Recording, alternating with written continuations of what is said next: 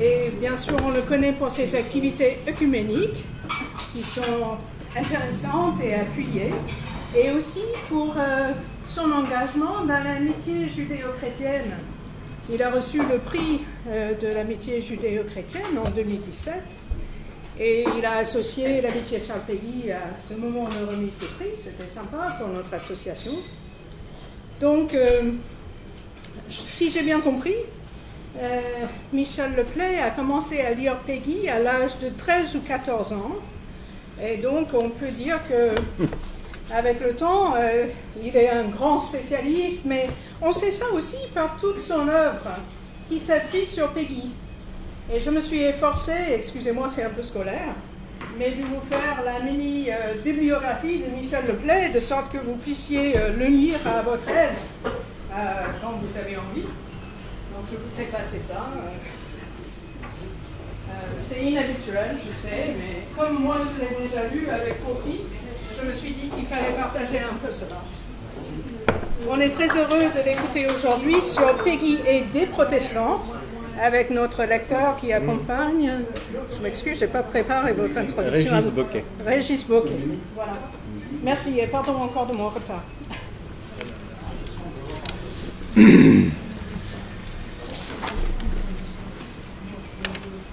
Chers amis, je vous remercie de l'opportunité qui m'est offerte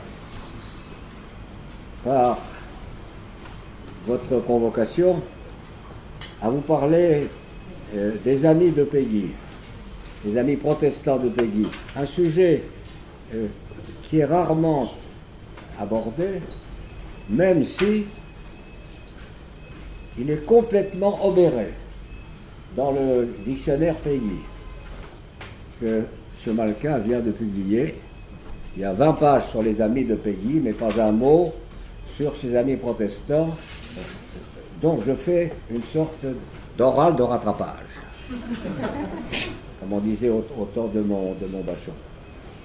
Car euh, les relations entre le directeur des cahiers de la quinzaine et un certain nombre de protestants sont, j'espère arriver à vous le montrer, euh, d'un réel intérêt pour la connaissance, principalement bien sûr, de notre cher pays. Certes, d'autres avant moi se sont préoccupés de cette question, par exemple Jacques Viard, František Leister, ou bien Jean Baster, un cher ami disparu, qui considérait euh, avec un grand intérêt les relations des pédistes avec les protestants. Et sans attendre davantage, je vous propose de vous précipiter dans la problématique de cette relation originale avec des pages inachevées, écrites à la main, avant le brusque départ, pour aller, comme avait dit Jeanne d'Arc, faire la guerre à la guerre mais dans leur intégralité savoureuse et lucide. Voici deux pages, vous savez, ultima verba, peut-être ipsissima verba, enfin, le dernier mot, qui sera la meilleure introduction à mon propos de ce soir. Le prêtre sentit le coup et marqua le coup. Il resta longtemps silencieux, comme si lui aussi suivait des pensées mélancoliques et graves, et déjà lointaines. Puis il sourit, car il aimait ce grand fils demi-rebelle, entièrement docile, et d'une fidélité sans nombre, et d'une solidité à toute épreuve. Alors, dit-il alors, consultez les poteaux au coin des carrefours? Nous y sommes enfin, monseigneur, et nous touchons nous-mêmes à notre point d'arrivée, à notre point d'aboutissement. Nous allons enfin voir au juste ce que c'est qu'un catholique. Il me regarda, surpris. Mais ceci demande, continuai-je, une certaine, une certaine délicatesse. Il fit signe qu'il s'en doutait un peu, D'autant, continuai-je, que nous entrons ici dans un domaine bien étranger. Non, non. Ce n'est pas le domaine de la catholicité qui est bien étranger. Nous entrons ici, continuai-je, imperturbable, dans un domaine inconnu, dans un domaine étranger qui est le domaine de la joie. Cent fois moins connu, cent fois plus étranger, cent fois moins nous que les royaumes de la douleur. Cent fois plus profond que les royaumes. Pardon. Cent fois plus profond, je crois, et cent fois plus fécond. Heureux ceux qui, un jour, en auront quelque idée.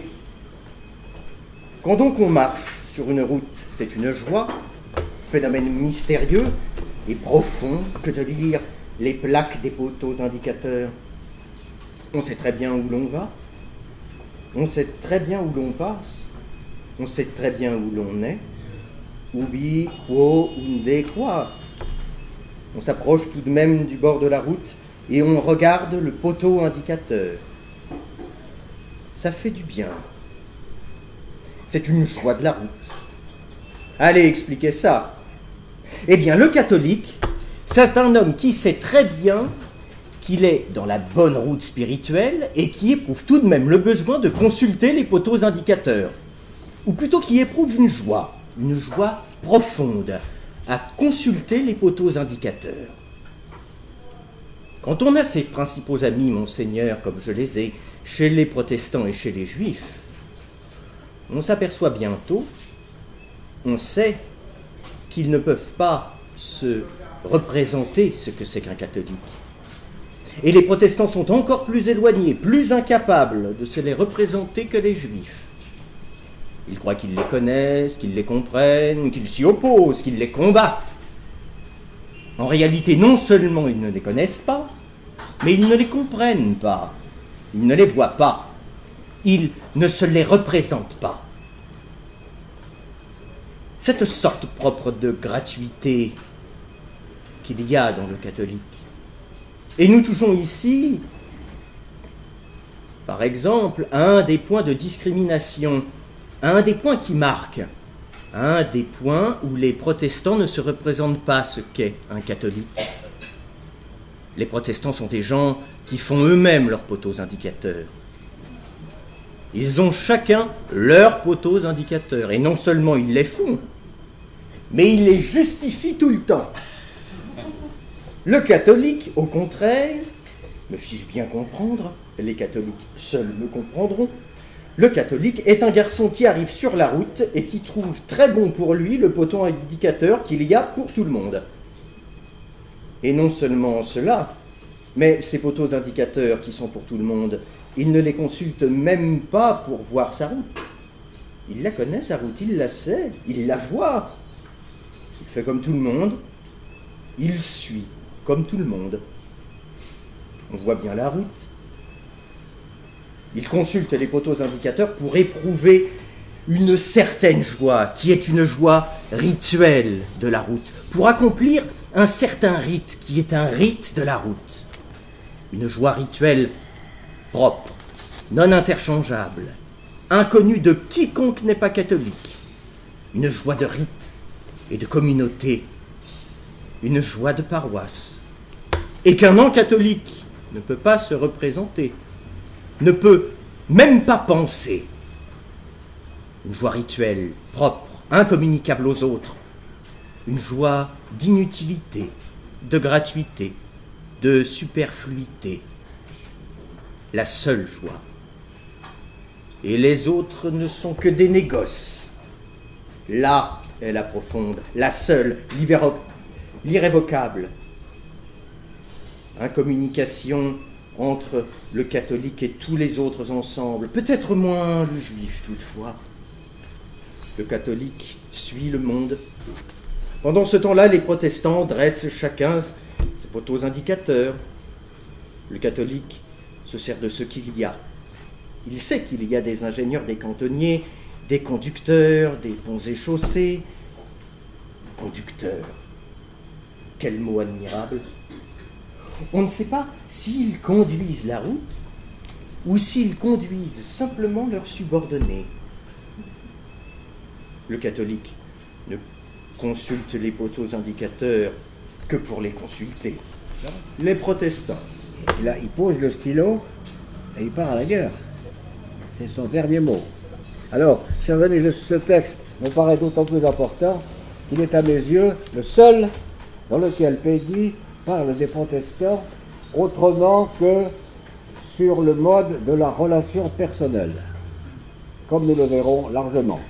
Mais avec la belle image des poteaux indicateurs euh, qui induit une réflexion générale pour nous dire, pour tout dire, doctrinale sur la différence fondamentale entre le protestantisme et le catholicisme. Je m'explique. Je vais simplifier, sans, caricaturer si c'est possible, à partir d'un texte d'accord de notre comité mixte catholique protestant en France en 1987, intitulé Consensus écuménique et différences fondamentales. Les poteaux indicateurs de pays nous indiquent parfaitement la marche à suivre. En effet, nous avons là deux conceptions différentes du christianisme et de la fonction de l'Église du Christ. Dans ces deux traditions majeures, qui ont distingué et parfois séparé la parole et les sacrements, la parole qu'on écoute, le sacrement qui est visible, la parole qui est audible, le signe qui appelle le regard, le poteau indicateur, la parole inspiratrice, la joie rituelle de la route et le négoce des justifications permanentes. Pour le catholique, il y a des conducteurs, des ponts et chaussées, enfin vous comprenez, les ponts pontificaux et les sandales cléricales. Pendant ce temps-là, les protestants restent chacun dans le silence pour essayer d'écouter la voix intérieure. Comme si le catholicisme était religion chrétienne de tous et le protestantisme celle de chacun. Enfin, elle est encore écrire Peggy, les protestants, et puis la plume s'est arrêtée là, et je me garderai bien d'en dire plus. Au seuil de l'été 1914, euh, Peggy avait sans doute évolué et mûri dans sa foi catholique de grands fils demi-rebelles, entièrement dociles et d'une fidélité sans nombre et d'une solidité à toute épreuve. Souvenons-nous, comme le rappelle euh, l'entretien de février 1910 avec son ami Joseph Lott, entretien dont Peggy précise qu'il a eu lieu dans une brasserie à Paris, place Saint-Michel, non loin d'ici. Si je crois à la vie personnelle post-mortem, mais mon vieux, j'y crois plus qu'à ma vie actuelle. Ah, mon vieux, retrouver les vieux saints fondateurs, causer avec Saint Pierre, avec Saint Paul. Mais je sens qu'ils vivent plus que ces gens qui passent. Et l'Eucharistie, la chair, l'âme, tout est dedans. Ce qu'il y a d'embêtant, c'est qu'il faut se méfier des curés. Ils pas la foi, ou si peu. La foi, c'est chez les laïcs qu'elle se trouve. Sont d'ailleurs très forts, les bougres. Comme ils ont l'administration des sacrements, ils laissent croire qu'il n'y a que les sacrements.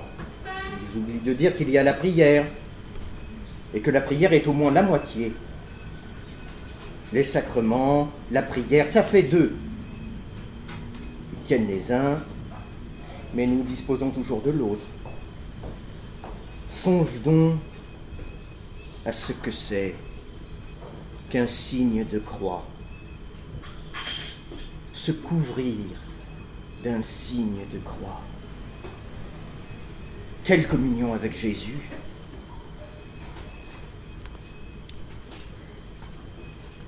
Donc il y a quatre ans d'écart entre les deux lectures précédentes.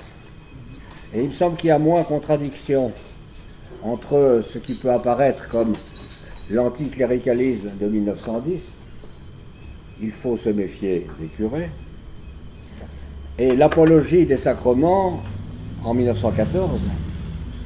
Si on se souvient de la charge que mène à cette époque euh, Peggy contre la modernité, auquel échappe à ses yeux, même s'il ne le dit pas explicitement, tant les catholiques que les protestants. Ce qui s'oppose à nous serait finalement plus important que ce qui nous divise. C'est ainsi que, dans l'argent ensuite, il fait l'apologie de la liberté contre l'hypocrisie du modernisme. Écoutez plutôt ce bref passage. Disons le mot. Le modernisme est, le modernisme consiste à ne pas croire ce que l'on croit. La liberté consiste à croire ce que l'on croit et à admettre, au fond, à exiger, que le voisin aussi croit ce qu'il croit. Le modernisme consiste à ne pas croire soi-même pour ne pas léser l'adversaire qui ne croit pas non plus. C'est un système de déclinaison mutuelle. La liberté consiste à croire et à admettre et à croire que l'adversaire croit. Le modernisme est un système de complaisance. La liberté est un système de déférence. Le modernisme est un système de politesse. La liberté est un système de respect. Il ne faudrait pas dire les grands mots, mais enfin, le modernisme est un système de lâcheté. La liberté est un système de courage. Encore un mot que je n'aime pas, mais enfin. La vie même requiert la liberté. Une revue n'est vivante que si elle mécontente chaque fois un bon cinquième de ses abonnés. La justice consiste seulement à ce que ce ne soient pas toujours les mêmes qui soient dans le cinquième.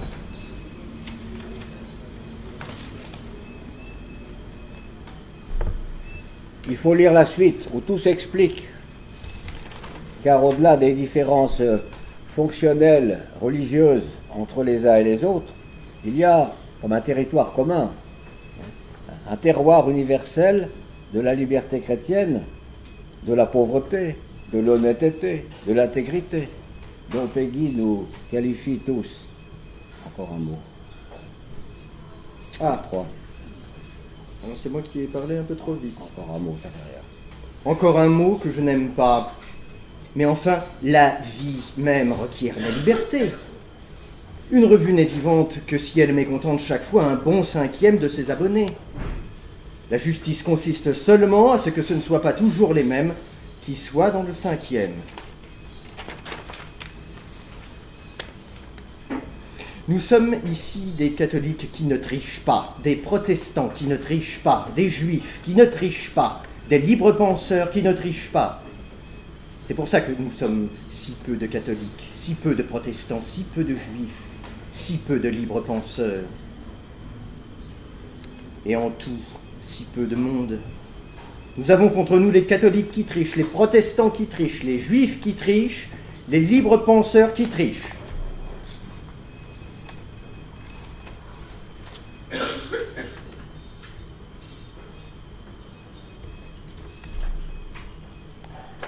Voilà. Donc sur la relation de Peggy euh, avec des protestants, euh, après cet inventaire un peu rapide de problèmes euh, plus fondamentaux et, permanents, j'observe que Peggy dit bien dans le texte que nous avons lu au départ qu'il a ses principaux amis chez les protestants et chez les juifs. D'où cette page savoureuse, souvent citée, de la note conjointe sur M. Descartes. 4. Aussi semblable. On avait modifié. Enfin Le juif sait lire. Le chrétien, le catholique, ne sait pas lire. Dans la catégorie sociale à laquelle ils appartiennent, le juif peut remonter de génération en génération et il peut remonter pendant des siècles. Il trouvera toujours quelqu'un qui sait lire. Quand il remonterait à quelques marchands de bœufs des plaines de la Pulta ou à quelques marchands de chevaux des immensités de la Chernosium, quand il remonterait à quelques marchands d'allumettes du Bas-Empire ou d'Alexandrie ou de Byzance ou à quelques bédouins du désert, le juif est d'une race où l'on trouve toujours quelqu'un qui sait lire. Et non seulement cela, mais lire pour eux, ce n'est pas lire un livre, c'est lire le livre. C'est lire le livre et la loi.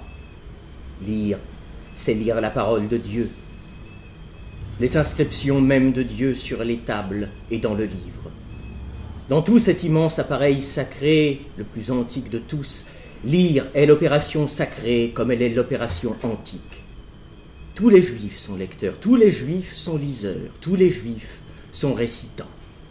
C'est pour cela que tous les juifs sont visuels et visionnaires, et qu'ils voient tout, pour ainsi dire instantanément, et que d'un seul regard il les parcourt, il couvre instantanément les surfaces.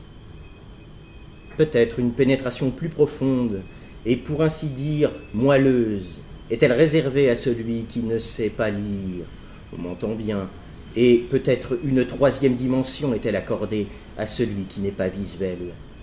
Quoi qu'il en soit, et l'introduction de ce battement, ou plutôt de la considération de ce battement est d'une conséquence presque infinie, dans la catégorie sociale à laquelle nous nous référons, et qui est peut-être la seule importante, le catholique, ou plutôt commençons par l'autre bout, le juif, est un homme qui lit depuis toujours, le protestant est un homme qui lit depuis Calvin, le catholique est un homme qui lit depuis Ferry. Un autre jour, et que je ne tiendrai, et que je ne tiendrai pas à nous entretenir uniquement de Descartes, il faudrait essayer de retenir et d'examiner quelques conséquences de ce classement. Elles me paraissent infinies. Nul peut-être ne peut le sentir autant que moi. Quand je suis en présence de Péco, je suis en présence d'un homme qui lit depuis Calvin. Quand je suis en présence de Monsieur Banda, je suis en présence d'un homme qui lit depuis toujours. Quand je suis en présence de moi, je suis en présence d'un homme qui lit depuis ma mère et moi. Ou, si l'on veut, le juif est lettré depuis toujours, le protestant depuis Calvin, le catholique depuis Ferry. Ou, si l'on veut, le juif est alphabet depuis toujours, le protestant depuis Calvin, le catholique depuis Ferry. Voilà cet humour sur l'ancienneté de nos lectures respectives euh, cache sans doute un indice de la proximité spirituelle que Peggy a découverte entre les juifs et les protestants. Euh, rapidement un retour sur les années de l'affaire Dreyfus, qui ne peut être que très instructif à cet égard, car c'est bien des juifs et des protestants que Peggy a trouvé dans son combat contre ceux qu'il nomme en 1904 les politiciens réactionnaires catholiques. Je vous propose à, ce sujet un texte de l'avertissement, le 15e cahier de la 5e série. C'est du Peggy, rude, radical. Écoutez et merci pour la lecture de ce texte difficile. Nous ne pouvons entamer un si gros débat d'évaluation dans ce simple avertissement. Mais personnellement, je crois que dans presque toute l'histoire de l'humanité, je crois qu'en particulier dans l'histoire de France contemporaine, la majorité de force et de domination, la majorité souveraine et de domination, n'est constituée par aucun parti ayant un sens, par aucune minorité. Elle n'est aujourd'hui, et en France, constituée ni par la minorité dreyfusiste, ni par la toute différente minorité sémite, ni par la minorité maçonnique parasite, parasitaire, ni par la minorité nationaliste, ni par la minorité antisémitique, ni par la minorité catholique, ni par la moindre minorité protestante, mais à tour de rôle. Selon les événements de l'histoire et selon les combinaisons politiques, parlementaires, des hommes, selon les fortunes et les évolutions et les dévolutions, des entreprises, des institutions, chacune de ces minorités, pour se sauver elle-même de la persécution, ou pour asseoir sa domination propre, et se donner à son tour le rare plaisir d'exercer à son tour une persécution, autant qu'elle peut, par politique et par démagogie, exerce l'entraînement de la véritable majorité. Qui est donc cette véritable majorité? Cette véritable et perpétuelle majorité, c'est la lourde et lâche masse du populaire informe. Car ce n'est pas seulement dans les assemblées parlementaires qu'il y a des masses flottantes, des libéraux populistes, des plaines et des marais, des planitudes parlementaires. Ces planitudes parlementaires ne font que représenter d'énormes planitudes populaires. C'est ici un des rares cas où la représentation parlementaire en effet représente. Il y a dans le pays des plaines infinies, marais immenses. Les politiciens réactionnaires catholiques exerçaient incontestablement, il y a plusieurs années, une énorme autorité de commandement, une extrêmement dangereuse domination. Mais il ne s'ensuit nullement, comme voudraient nous le faire croire leurs adversaires, leurs ennemis, leurs concurrents, leurs émules et les politiciens bourgeois réactionnaires anticatholiques, il ne s'ensuit nullement que depuis plusieurs années leur situation soit demeurée la même. Leur force, en effet, leur autorité de commandement, leur force de domination ne résidait pas en eux-mêmes. Elle résidait dans les forces populaires, dans les masses, que leur démagogie au nom de la France, au nom de l'idée nationale, avait momentanément entraîné. Quand donc de ce que les politiciens catholiques réactionnaires, il y a plusieurs années, ont commis les attentats les plus odieux contre la justice, contre la vérité, contre l'humanité, on conclut qu'aujourd'hui encore et depuis plusieurs années, le catholicisme est également odieux et également redoutable. Nous, Dreyfusistes de la première heure, nous nions formellement la conséquence. La démagogie a tourné depuis. Elle est comme toujours du côté du plus fort. Et nous, qui, en temps utile, avons défendu la liberté, la justice, la vérité, l'humanité, contre les servitudes, contre les iniquités, contre les abus, contre les injures et les injustices, contre les faux et les parjures, contre les forfaitures, les crimes et les inhumanités de la démagogie antisémite réactionnaire. Nous reconnaissons parfaitement aujourd'hui où est la réaction, où est la démagogie, où est la domination. Nous avons depuis les premiers temps de l'affaire connu le goût même, la saveur, l'arrière-goût de la domination tyrannique. Cette connaissance fut le résultat d'un apprentissage que nous avons fait. Aujourd'hui, formés par cet apprentissage même, connaissons où est le goût de la domination tyrannique Je vais maintenant expliciter cette euh, minorité protestante que Peggy semble bien opposer à la majorité dont il va faire un, descriptif euh, terrifiant. En effet, c'est parmi cette euh, minorité protestante que Peggy trouvera les premiers défenseurs de Dreyfus. Gabriel Monod, cofondateur de la Ligue des droits de l'homme. Scheurer Kessner, vice-président du Sénat. Francis de Pressensé, fils de pasteur et président de la Ligue des droits de l'homme dès 1903. Mais les deux plus grandes figures de ces protestants amis de Peggy sont sans doute Raoul Allier et le pasteur Roberti.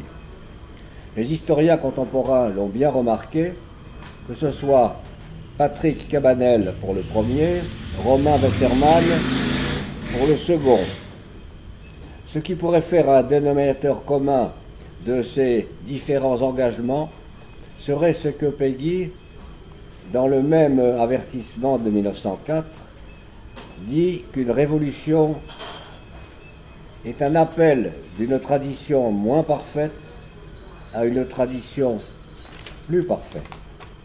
Écoutez ces deux pages qui donnent le vertige jusqu'à l'ultime dépassement des profondeurs. On n'est plus sur la route, mais dans les sous-sols de l'histoire. Le christianisme, et particulièrement le catholicisme, a pleinement l'avantage d'une situation traditionnelle. Un socialisme a pleinement l'avantage d'une situation révolutionnaire. Le radicalisme, traditionnel, ne peut avoir pleinement l'avantage d'une situation révolutionnaire. Honteux ne peut avoir pleinement l'avantage d'une situation traditionnelle. Or, ce qui peut valoir seulement comme une pleine situation traditionnelle, c'est une pleine situation révolutionnaire. Contre une pleine situation révolutionnaire, une situation révolutionnaire atténuée ne vaut pas. Contre une pleine situation traditionnelle, une situation traditionnelle atténuée ne vaut pas. Contre une pleine situation traditionnelle, rien ne vaut qu'une pleine situation révolutionnaire. Ce qui fait la force d'une pleine situation traditionnelle, c'est que située actuellement, elle ramasse dans l'action présente et dans la vie actuelle toute une, pleine humanité passée, toute une antiquité de vie et d'action, de pensée, de sentiments, de passion, d'histoire. Contre cela, rien, absolument rien ne vaut qu'une pleine action, une pleine situation révolutionnaire c'est-à-dire non pas un renversement arbitraire, un retournement factice, une éversion politique, parlementaire, scolaire, livresque, mais au contraire, un appel intérieur, un appel plus profond à d'autres forces humaines, à des humanités plus profondes, un nouveau et plus profond coup de sonde aux antiques, inépuisable et comme une ressource. Une révolution n'est vraiment et pleinement révolutionnaire et ne réussit comme révolution que si elle atteint comme un coup de sonde, que si elle fait surgir et sourde une humanité plus profonde que l'humanité de la tradition à qui elle s'oppose, à qui elle s'attaque. Elle ne vaut que si elle met dans le commerce une humanité plus profonde et proprement plus traditionnelle que l'humanité courante, que l'humanité actuelle, usuelle, que l'humanité connue.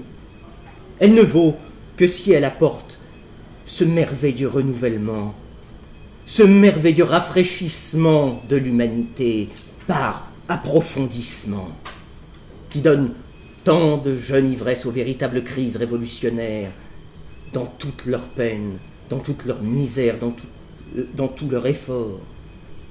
Au fond, une révolution n'est une pleine révolution que si elle est une plus pleine tradition, une plus pleine conservation, une antérieure tradition, plus profonde, plus vraie, plus ancienne, et ainsi plus éternelle. Une révolution n'est une pleine révolution que si elle met, pour ainsi dire, dans la circulation, dans la communication, si elle fait apparaître un homme, une humanité plus profonde, plus approfondie, où n'avaient pas atteint les révolutionnaires précédents, ces révolutionnaires de qui la conservation faisait justement la tradition présente. Une pleine révolution, il faut littéralement qu'elle soit plus pleine, s'étant emplie de plus d'humanité. Il faut qu'elle soit descendue en des régions humaines antérieures. Il faut qu'elle ait plus profondément découvert des régions humaines inconnues. Il faut qu'elle soit plus pleinement traditionnelle que la pleine tradition même à qui elle s'oppose, à qui elle s'attaque. Il faut qu'elle soit plus traditionnelle que la tradition même.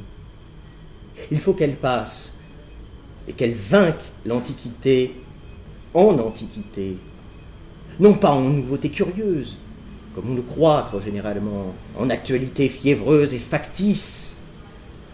Il faut que la profondeur de sa ressource neuve, plus profonde, elle prouve que les précédentes révolutions étaient insuffisamment révolutionnaires, que les traditions correspondantes étaient insuffisamment traditionnelles et pleines. Il ne faut pas une intuition mentale, morale et sentimentale plus profonde. Il faut que par une intuition mentale, morale et sentimentale plus profonde, elle vainque la tradition, même en tradition, en traditionnel, qu'elle passe en dessous, loin d'être une super augmentation, comme on le croit beaucoup trop généralement, une révolution est une excavation, un approfondissement un dépassement de profondeur.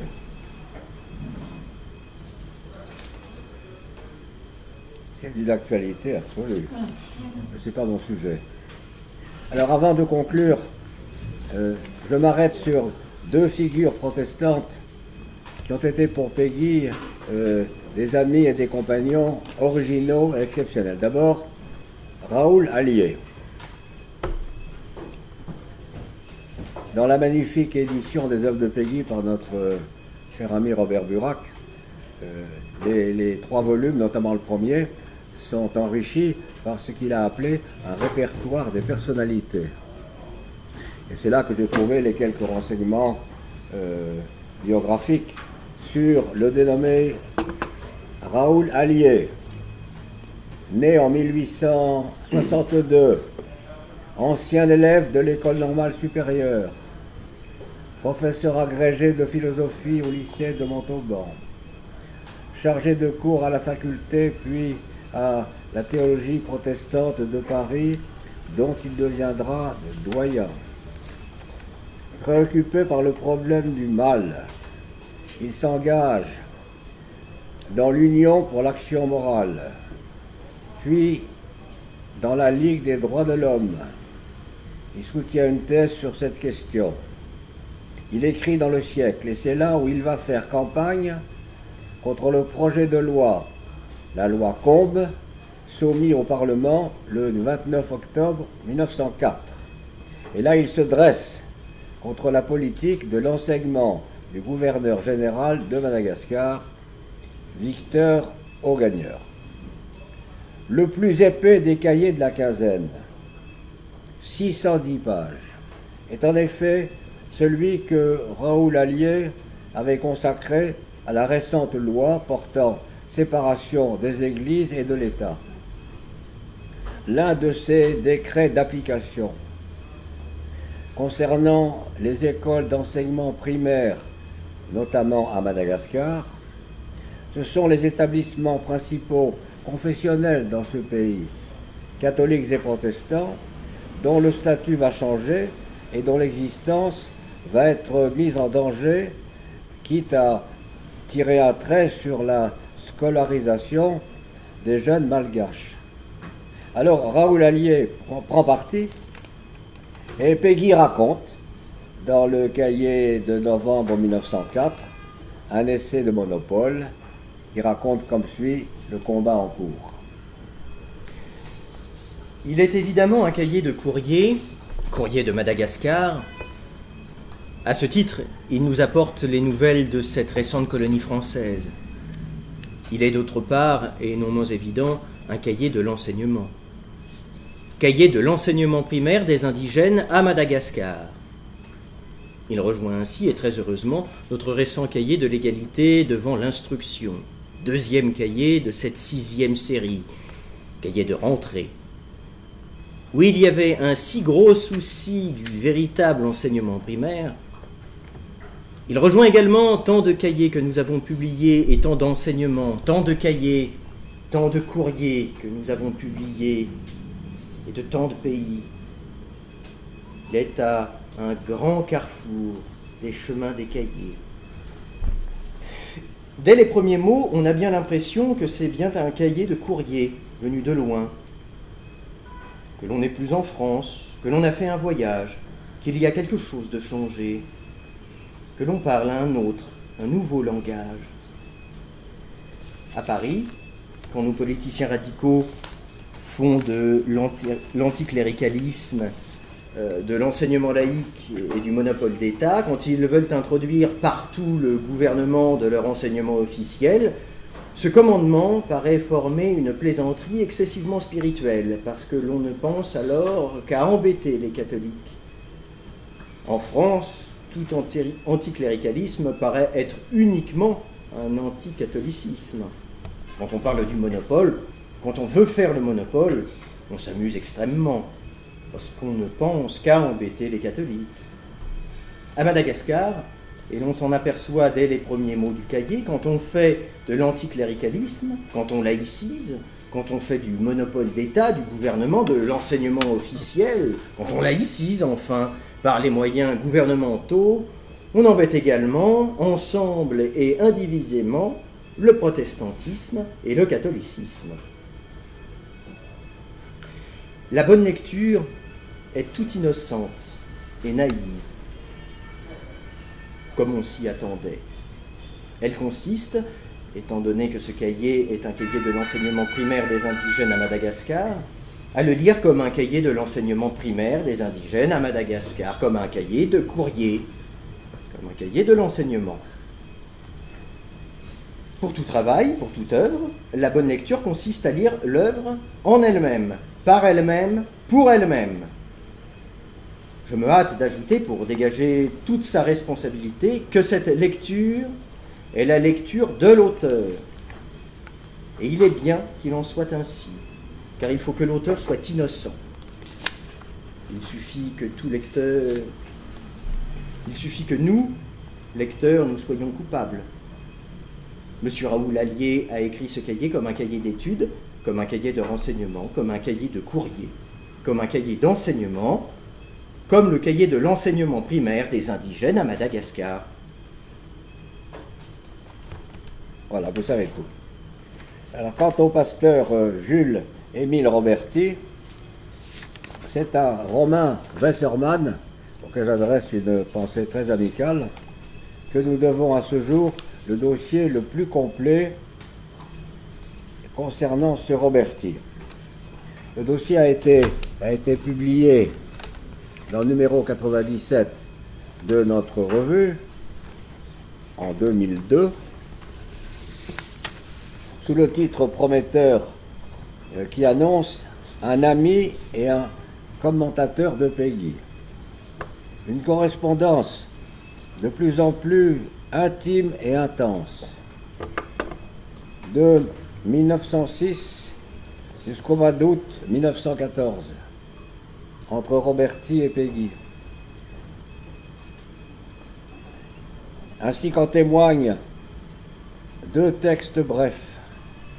Mais Roberti est tellement fasciné par l'œuvre de Peggy qui publiera un compte-rendu d'Ève dans le journal de Genève en mai 1914, que dans le même quotidien du 29 novembre 1914, un article écrit sous le coup de la mort de Peggy, en avril 1916 enfin, Roberti donnera au Salon de l'horticulture une conférence à la fois magistrale et filiale dont je dirai quelques mots en terminant. Jules Émile Roberti né en 1956, mort à Paris en 1925, fils de pasteur, fait des études de théologie à Genève puis à Paris. Il est nommé, après Nantes et Lyon, à Paris Oratoire, dont il sera titulaire pendant des années comme celui du président du consistoire. Il est marqué par christianisme social, dans la tradition euh, de la théologie libérale, qui réfléchit sur la notion de dogmatique avec un esprit critique. Il travaille à l'unité du protestantisme français et fait partie dès 1911 du Conseil de la Fédération. La liberté chrétienne s'inscrit pour Roberti dans l'ordre et la discipline de l'Église. Situé au centre-gauche de la théologie, il donne la priorité à l'expérience, à l'intériorité, sinon à la mystique. Ses principales publications sont recueillies dans deux volumes intitulés Pour l'Évangile et pour la France. Ce Roberti, dont Germaine Peggy m'avait confié que son père l'appelait quand il venait leur rendre visite, le bon pasteur, il y avait, paraît-il, quelques bonbons pour les enfants. Enfin, ces renseignements sont empruntés au dictionnaire des protestants de notre collègue estimé André Encrevé. Correspondance Roberti Peggy. Extrait. On aura accès à la totalité de cette correspondance dans le cahier que j'ai signalé. J'ai quelques exemplaires photocopiés de lettres que je pourrais tout à l'heure faire circuler pour que vous y lanciez un coup d'œil, mais je me contente de ces deux lettres. La première, la première lettre de Roberti à Peggy est la dernière, de celui-ci à celui-là. Je vais les lire. Comme c'est pas du Peggy, je vais le lire. Euh, vendredi 19 octobre 1906. Monsieur Roberti, 49 rue de Lille, Paris 7e. Il nous manque, monsieur, 150 abonnements pour vivre. Non pas que nous ayons eu un affaissement intérieur, mais la récente grève des imprimeurs a fait monter considérablement les prix de fabrication. Par nos amis communs, par Madame Favre, qui elle aussi est une protestante, soit dit en passant, par Monsieur Allier, par tout ce que je sais de vous, parce que vous avez écrit de nous, je sais que je puis entièrement compter sur votre amitié pour nous trouver quelques abonnements nouveaux. Le vôtre, qui m'apportant de réconfort, leur servira d'exemple et vous servira d'appel. Non seulement vous pouvez nous trouver des abonnements nouveaux, de nouvelles personnes, mais des abonnements nouveaux de bibliothèques, par exemple de bibliothèques de cercle, de bibliothèques d'études, une bibliothèque de travail, publique ou privée, qui s'abonne au cahier et qui acquiert soit une collection complète depuis le commencement de la première série, soit au moins une collection complète depuis le commencement de la troisième série. Faites en outre une excellente affaire bibliographique. Je sais que vous me pardonnerez cette, cette insistance. Vous savez ce que c'est qu'une œuvre. Croyez-moi, très respectueusement dévoué Charles Peggy. Et puis, huit ans après, après la première lettre de Peggy à Roberti, la dernière, vendredi 21 août 1914. 21 août 1914. Eh bien, mon fidèle maître et ami, nous sommes dans la main de Dieu. Si je ne reviens pas, vous vous occuperez de ma femme et de mes enfants. Mon adresse est M. Peggy, lieutenant à la 19e compagnie, 276e régiment d'infanterie, rien de plus. Si vous me faites l'amitié de m'écrire, ne mettez rien dans vos lettres qui soit une nouvelle politique ou militaire, elle serait interceptée. Nous-mêmes, nous n'avons pas le droit d'écrire où nous sommes. Ce sont des précautions fort sages. Avant tout, il ne faut pas renseigner l'ennemi. Je vous embrasse fidèlement votre Peggy.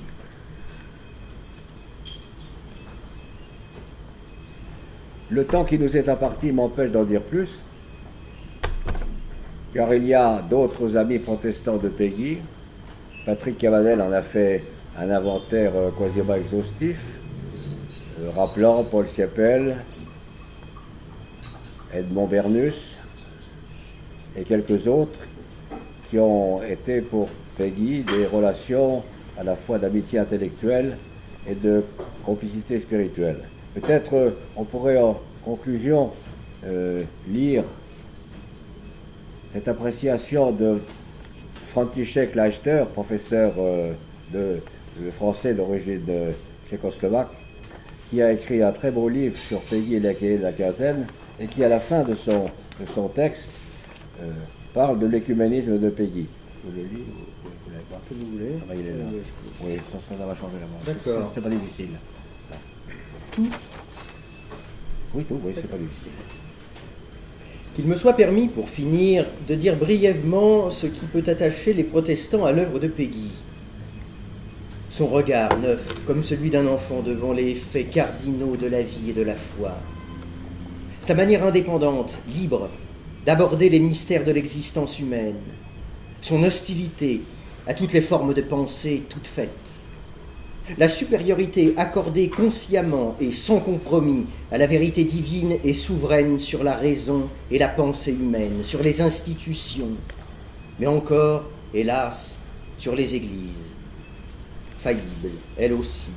Attitude qui, chez Peggy, n'a rien à voir avec la révolte subjective et vaine d'un moi orgueilleux face à une autorité irrécusable, mais s'apparente véritablement à la mission prophétique. Ézéchiel 34. Son sens du sacré, de l'éternel, sa fidélité aux valeurs transcendantes, sa conscience aiguë du péché, la distance observée à l'égard de toute institution, de toute hiérarchie, de toute médiation, elles aussi soumises au péché, la confiance absolue dans l'immensité infinie de la grâce, supérieure même au sacrement, la confiance dans le pouvoir purificateur de la prière, prière jaillie du plus profond de l'être, étrangère aux formules apprises et figées. L'emprise puissante de l'écriture, lue et relue dans le texte de la Vulgate, rendue plus familière encore par les citations empruntées au missel. Son intérêt passionné pour les corrélations existant entre le Nouveau et l'Ancien Testament. Sa méfiance à l'égard de la présomption des docteurs, de la Jeanne à la note conjointe. Son refus des méthodes inquisitoriales et de l'index. Sa volonté de confesser le Christ, non seulement en parole, mais tout entière. Sa conviction de la nécessité de ne pas séparer la contemplation de la solidarité agissante avec la misère temporelle. Son appel prophétique à tous les hommes sans distinction aucune. Enfin, son œcuménisme pratiqué concrètement durant toute sa vie. Pour essayer d'être fidèle à cet euh, euh, pratiqué pendant toute la vie de Peggy, euh, je me suis bien gardé, ce n'était pas mon sujet, euh, d'évoquer les difficultés que Peggy a eues avec la hiérarchie, concernant notamment euh, sa situation conjugale et le statut euh, de ses enfants non baptisés. Toujours est-il que dans cette difficile bataille de Peggy, pas tellement avec lui-même qu'avec les autorités, Roberti lui a écrit une fois ces quelques lignes qui pour moi sont assez décisives pour tous les chrétiens quels qu'ils soient. Si vous êtes en détresse, cher ami, pourquoi ne vous confiez-vous pas directement à Dieu ou à son évangile, sans vous accrocher en passant à toutes les ronces des églises ou de l'église L'évangile existait avant l'église. C'est à peu près la seule chose dont on soit sûr en ce monde. Et je ne vois pas de meilleure conclusion, euh, vraiment finale, que la lecture de quelques-unes des ballades du cœur qui a tant battu. Nous n'avons lu jusqu'à présent que de la prose. Voilà maintenant euh, cette récitation interminable des ballades.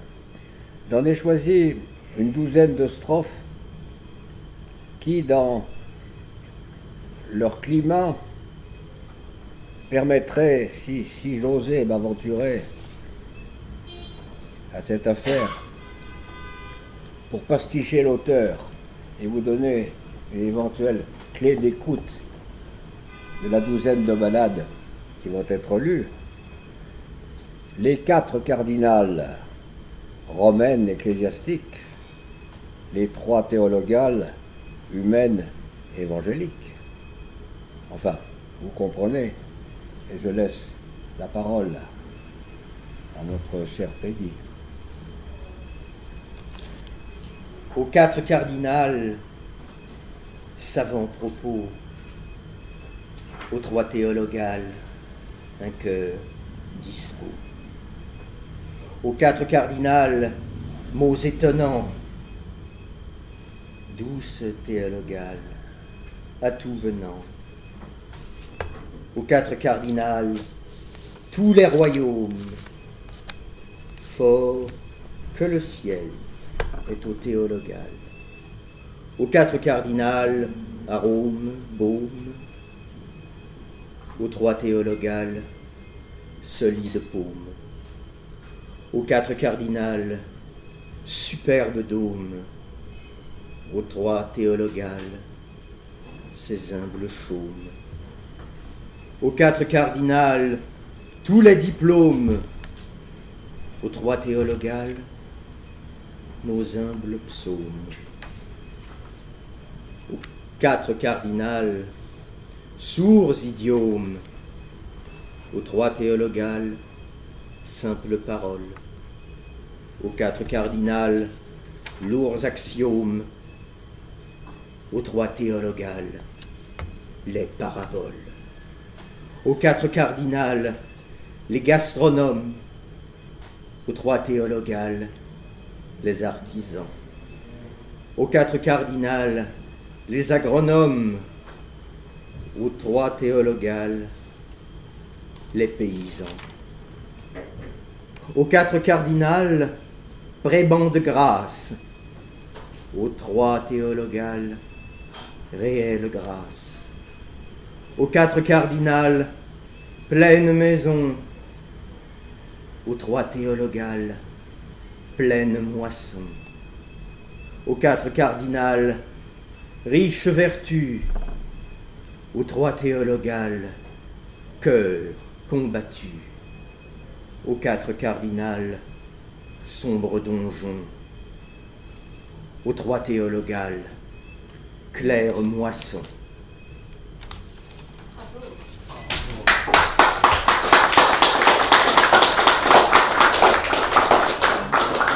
Alors, pour, remercier Régis, j'ai trouvé dans euh, l'article de Roberti en 1914 sur Peggy, ces trois lignes que je vous lis, c'est à destination de Régis.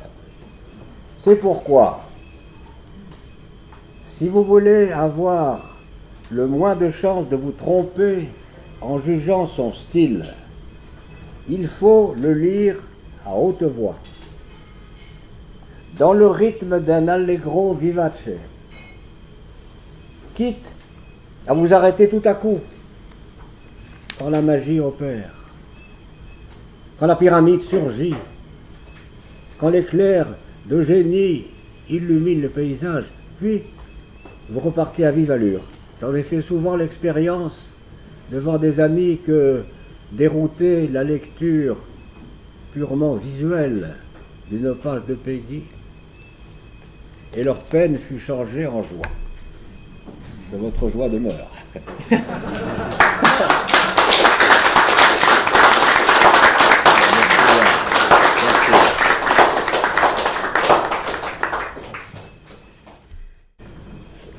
Ça va être une réponse personnelle, mais qui va aussi faire appel à Peggy. Parce que quand on lui demandait euh, pourquoi il avait si peu de difficultés avec les protestants, quoi qu'étant lui dans la tradition catholique, il répondait Mais moi, je n'ai rien à faire euh, avec les catholiques d'aujourd'hui. Je suis un catholique du Moyen-Âge. Je suis du XVe siècle. Donc, je suis d'avant la réforme. Et c'est là où, sans doute, euh, nous, rejoignons euh, à la fois votre question et ma perception de la situation. Parce que Peggy a une âme d'enfant. il est sensible aux images à la beauté, au style, à l'architecture, à la liturgie, aux églises, Notre-Dame de Chartres. Il est un point, très précis pour vous répondre concerne euh, la place de Marie dans la, piété chrétienne. Bon, elle est chez Peggy, euh, pour moi protestant, d'une totale pureté acceptable. Et Peggy, lui, il a la piété mariale du Moyen Âge.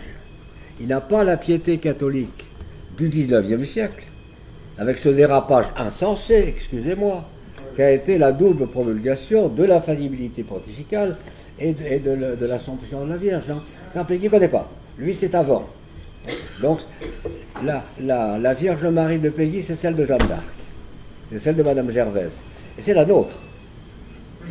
C'est pourquoi, euh, pour essayer de vous répondre, c'est vrai que le, protestantisme, principalement à l'oratoire, il a, réagi très fortement contre le développement, à notre avis, excessif de certains dogmes, de certains cultes, euh, tel que ça peut aussi apparaître aujourd'hui à Lourdes, je ne sais pas ce que Peggy en aurait pensé, mais c'est vrai qu'il y a là des questions. alors, par réaction à, une iconographie éventuellement superstitieuse, les protestants ont supprimé toute image et, toute statue et tout ce qui peut être représentation visuelle pour rester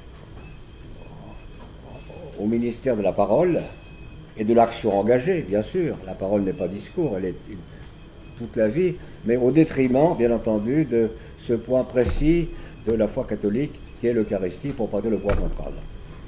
Voilà pour vous, pour vous répondre euh, un peu rapidement. Mais il y a quand même des, grands artistes protestants. Nous, sommes fiers de Rembrandt, mais nous n'avons pas de tableau de Rembrandt dans les églises. Hein? Ah oui, Bach, c'est la musique. Alors, oui, ça c'est un côté un peu mystérieux de Peggy. Je parle sous votre contrôle, mais il ne parle pas de la musique. je crois qu'il est allé une fois à Orange écouter un oratorio, mais la, musique n'est pas dans, dans son vocabulaire mystique. Enfin, c'est pas dans sa, dans sa manière de. Sauf, sauf que, sauf que toute sa parole est une immense symphonie, un oratorio.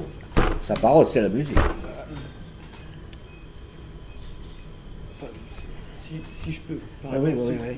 Allez-y, madame, je vous en prie. Non, mais c'est Jennifer qui arbitre le débat. Des... Ah oui, ah oui. Ah si je peux faire juste une observation, bon, la mission c'est simplement dire, mais c'est vrai que je ne sais pas ce qu'il pouvait aimer comme musique, mais ce qui spécifie quand même pas mal la musique du Moyen-Âge, c'est le plein chant. Et, euh, et avec, ses, avec, ses, avec, avec ses spécificités, la langue française dans son, dans sa linéarité, se rapporte quand même au plein champ, euh, surtout avec des, avec des jeux de linéarité euh, sur lesquels s'appuie Peggy, euh, de répétition d'accord aussi, mais il s'appuie sur la linéarité française, en tout cas dans ses poèmes, pour avoir, un ancien maître disait, une linéarité vertigineuse. Mais il y a de ça, parce que rien qu'au niveau du souffle, il faut, faut, les tenir. Ouais, ouais. Ça s'apparente ah, bien, merci, ah, à la musique quand même. Moi, je, moi, je suis irénique excusez-moi, mais c'est pas parce que je cite Peggy que je suis exactement. Je crois qu'il faut, comme, vous le dites, il faut se mettre euh, dans l'esprit ce qu'était euh, l'Église catholique romaine euh, au tournant du 19e et du 20e siècle. c'est ce que je dis. vous avez tout à fait raison. Hein. On avait affaire à ce moment-là à un monument de doctrine et de morale qui s'imposait à tout le monde que l'Église soit la mère de tous les fidèles, je veux bien, mais il y a des mères autoritaires et il y a des mères qui sont plus pédagogues. Et je voudrais, pour revenir à Peggy, quand même vous rappeler que euh, la pensée chrétienne de Peggy a influencé ô combien euh, des gens comme Emmanuel Mounier, Urs von Balthasar, René Raymond, enfin tous ces grands intellectuels du début du siècle qui ont préparé Vatican II. Oui, bien sûr. Hein? Donc, Vatican II, euh, je crois que Peggy l'aurait souhaité. Alors maintenant, moi je vais être un instant polémique. Je crois que maintenant il regretterait qu'on revienne un peu sur Vatican II. J'ai suffisamment euh, euh, d'amis catholiques très très proches et des meilleurs pour comprendre ce que ça veut dire les poteaux indicateurs. On en a aussi, quoi qu'on dise. Les poteaux indicateurs de Peggy, ils sont vérifiés par les ponts et chaussées. Ils sont contrôlés. Et vous avez un monument récent des, ponts et chaussées de l'Église qui est le catéchisme de l'Église catholique. Il y a vraiment réponse à tout, tout, tout, tout, tout, tout. Et, et oui. Quand on veut savoir ce, ce qu'on pense, on regarde ça. Ça, nous n'avons pas, nous. hein. Nous avons des déclarations de foi qui sont des prises de position euh, engagées mais provisoires sur lesquelles on pourra revenir. Il n'y a pas de poids dans l'interprétation, il n'y a que des points de suspension. Et l'intelligence de l'écriture est une discussion constante. Alors, c'est ça que Peggy appelle ils n'ont pas de poteaux. On a des poteaux indicateurs, mais on- nous, on les chante tout le temps. Ça, c'est vrai. Ce texte, je le voyais comme euh, quelque chose qui avait beaucoup d'hum- d'humour. hein. Beaucoup d'humour dans ce texte avec les poteaux indicateurs. Oui, Et ça sûr. me faisait penser aussi à, à des moments de poésie euh, quand Peggy est sur la route de Chartres et il voit euh, aussi ces, ces marques de combien de kilomètres euh, sont passés et restent. Euh, Il parle même des poteaux de signalisation. Ah ouais. Avec les Les gendarmes. gendarmes, les gendarmes. Et le regard inquiet des gendarmes. Moi, je m'intéresse énormément à ce- cette spiritualité de Peggy qui finalement influence les protestants, qui, euh, les protestants et les catholiques dans leur euh, recherche d'écuménisme. Euh, je crois qu'on peut dire que Peggy euh, aide l'écuménisme avant que le mot existe. Euh, je ne sais pas si c'est vrai. Il emploie une fois le mot. Il emploie le mot. Mais la réalité, parce que le, le- le problème écuménique moderne, c'est quand même à la fois la, la communion des baptisés à la base, au jour le jour, mais c'est aussi la discussion entre les grandes institutions pour qu'elles essayent de mesurer les distances de ce qui les sépare et plus encore les points communs qui les rassemblent. Et ça donne évidemment au plus haut niveau des discussions entre les églises avec le Conseil écuménique des églises qui depuis euh, 1912 euh, rassemble toutes les églises anglicanes, orthodoxes, protestantes, à l'exception de l'église catholique. Mais qui a quand même des... Je veux dire, on a un dialogue au niveau institutionnel. Et ça, Peggy l'ignore complètement. D'ailleurs, ça n'existe pas à son époque, où il ne le sait pas. Ça va commencer en 1912. Et puis, les- grandes discussions théologiques ne l'intéressent pas. Ce qui compte pour lui, c'est la vie chrétienne, la piété, la foi, la charité, les cardinals et les théologales. Euh, vous ne trouverez pas dans l'œuvre de Peggy euh, une discussion que nous on appellerait doctrinale ou dogmatique. J'ai commencé par le texte de 1914 sur les poteaux indicateurs. C'est à peu près le seul qui permet d'entrer dans un débat contemporain écuménique au sujet de Peggy. Les autres, c'est- beaucoup plus sur un, fond culturel, moral, politique, en quelque sorte, qui se situe. Voilà, pour donner un élément de réponse à Jennifer.